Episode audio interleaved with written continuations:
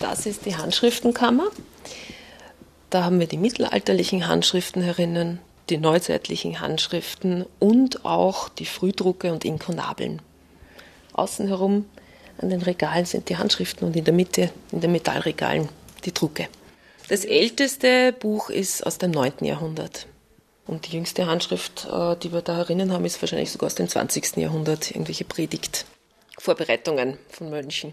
Also das alles ist halt handschriftlich nach wie vor sehr lange Zeit erledigt worden und wird, sofern es auftaucht, gesammelt.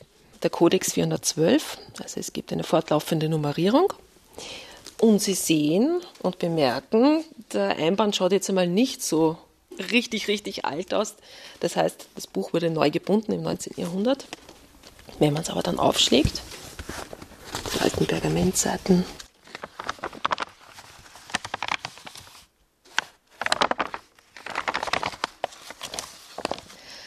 das sind Abschriften von Traktaten von Beda Venerabilis, so ein Benediktinermönch.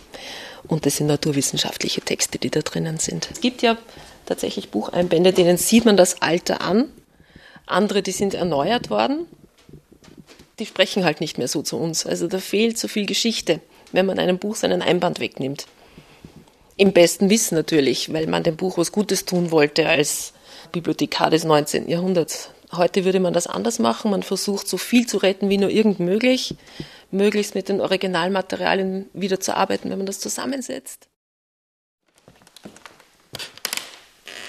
Wir befinden uns hier in den sogenannten Bergelzimmern, benannt nach dem Maler Johann Bergel, wurde im 18. Jahrhundert erschlossen für den Bibliotheksraum sozusagen. Es gab davor hier eine Naturaliensammlung und eine Münzsammlung, aber die Bücher haben sich sukzessive ausgebreitet und damit konnte die Bibliothek auch hier Fuß fassen. Die Bibliotheksrestaurierung findet zwischen 2022 und 2032 statt. Es ist ein Maßnahmenbündel, das sich auf viele verschiedene Ebenen erstreckt. Das ist zunächst einmal ganz äh, grundsätzlich baulich, das heißt, die, die Raumschalen werden überprüft, alles was Boden betrifft, die Wände, die Türen, die Fenster, die Decken und so weiter und so fort. Es betrifft aber auch die Raumausstattung, die Barocke, alles was das Holz und das Metall so zu bieten hat, wird natürlich schadhaft mit der Zeit. Es ist aber auch eine groß angelegte Buchrestaurierung. Hier werden mehrere tausend Bände im Endeffekt restauriert werden. Hier gibt es eine Schadenskartierung und dann handverlesen mit der zuständigen Restauratorin wird hier sozusagen dann der Markt bedient und die Bücher restauriert werden. Da wird tatsächlich jedes Buch in die Hand genommen. Das gibt auch uns als Bibliotheksteam die Möglichkeit, wirklich alle Bücher einmal einsehen zu können. Das ist besonders interessant wegen der Provenienzforschung, also woher kamen die Bände, wem haben sie gehört und auch vielleicht das eine oder andere Fragment ist dann dementsprechend noch in den Büchern zu finden.